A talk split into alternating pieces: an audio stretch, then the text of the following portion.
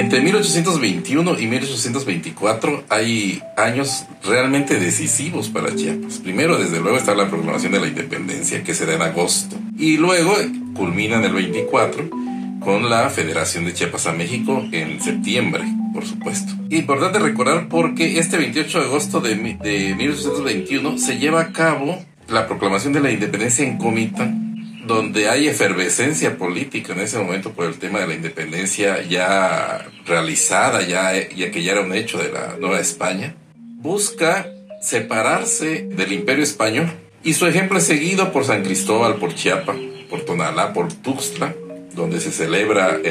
la proclamación de la independencia el 5 de septiembre de 1821 y como consecuencia de esas, de esas acciones, no queda otra que en Guatemala, el 15 de septiembre de 1821, se proclame la independencia de todo lo que había sido la Capitanía General de Guatemala, es decir, desde Chiapas hasta Costa Rica.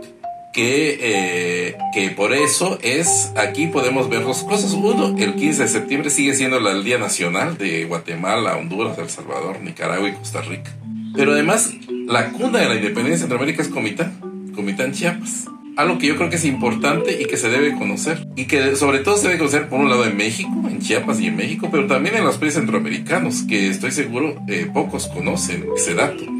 que inicia un proceso de, independencia justo en Comitán. Ahora, en el caso de, particular de Chiapas, ya había una inquietud, y lo vemos por las peticiones que lleva el primer diputado chiapaneco a las Cortes de Cádiz, de, que hubiera una separación administrativa de Chiapas del resto de Centroamérica. O sea, ya había una intención de no seguir perteneciendo administrativamente a Centroamérica, porque a esa pertenencia le adjudicaba a los chiapanecos de entonces muchos de la desatención de los atrasos que presentaba la provincia. De hecho, cuando Fray Matías de Córdoba y otros fundan la Sociedad Económica de Amigos del País en, en 1819, también es un bicentenario que hubo que haber celebrado, eh, se hace un diagnóstico, se llevan a conclusiones de cuáles eran los principales problemas del atraso de, la provincia y se adjudicaba en términos generales que era un poco la desatención que habían tenido de las autoridades centroamericanas, guatemaltecas como se les decía entonces. Es muy importante aclarar además esto porque cuando se dice Guatemala en esas fechas no estamos refiriéndonos a la República actual de Guatemala, nuestra vecina,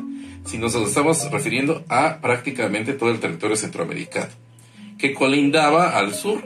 con el virreinato de la Nueva Granada, es decir, con, lo que fue después Colombia y ahora es la República de Panamá.